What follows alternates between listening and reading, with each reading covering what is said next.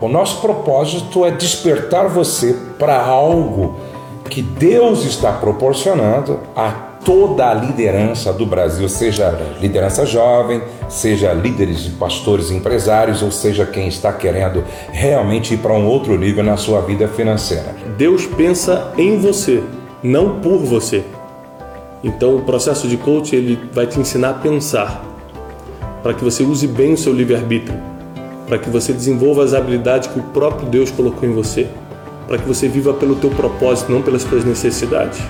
Eu te desafio a dar um passo de crescimento pessoal, porque tudo que Deus tem para fazer na terra através da tua vida vai depender do seu nível de treinamento. O nível do seu treinamento determina o raio da sua influência.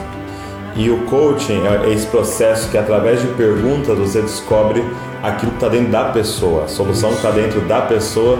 Então você não joga a sua solução para ela, você ajuda ela a encontrar dela. O dinheiro não traz felicidade, e eu concordo. Mas ele só não traz felicidade para quem não cumpre os princípios financeiros com o dinheiro. Porque uma pessoa que mantém a família com dignidade, se diverte, investe para o futuro e faz doação, não tem como ela falar que é triste, que o dinheiro não traz felicidade. Exatamente.